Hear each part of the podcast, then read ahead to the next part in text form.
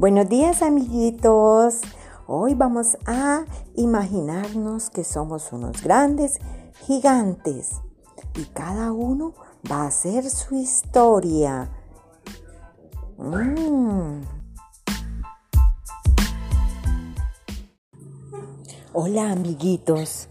Hoy vamos a imaginar que tenemos mascotas o los que tenemos, vamos a pensar en ellos, cómo los cuidamos, cómo los alimentamos, que son esos seres divinos y hermosos que Dios nos ha dado de compañeros en nuestras casitas, en nuestros hogares, en nuestra familia, un miembro más.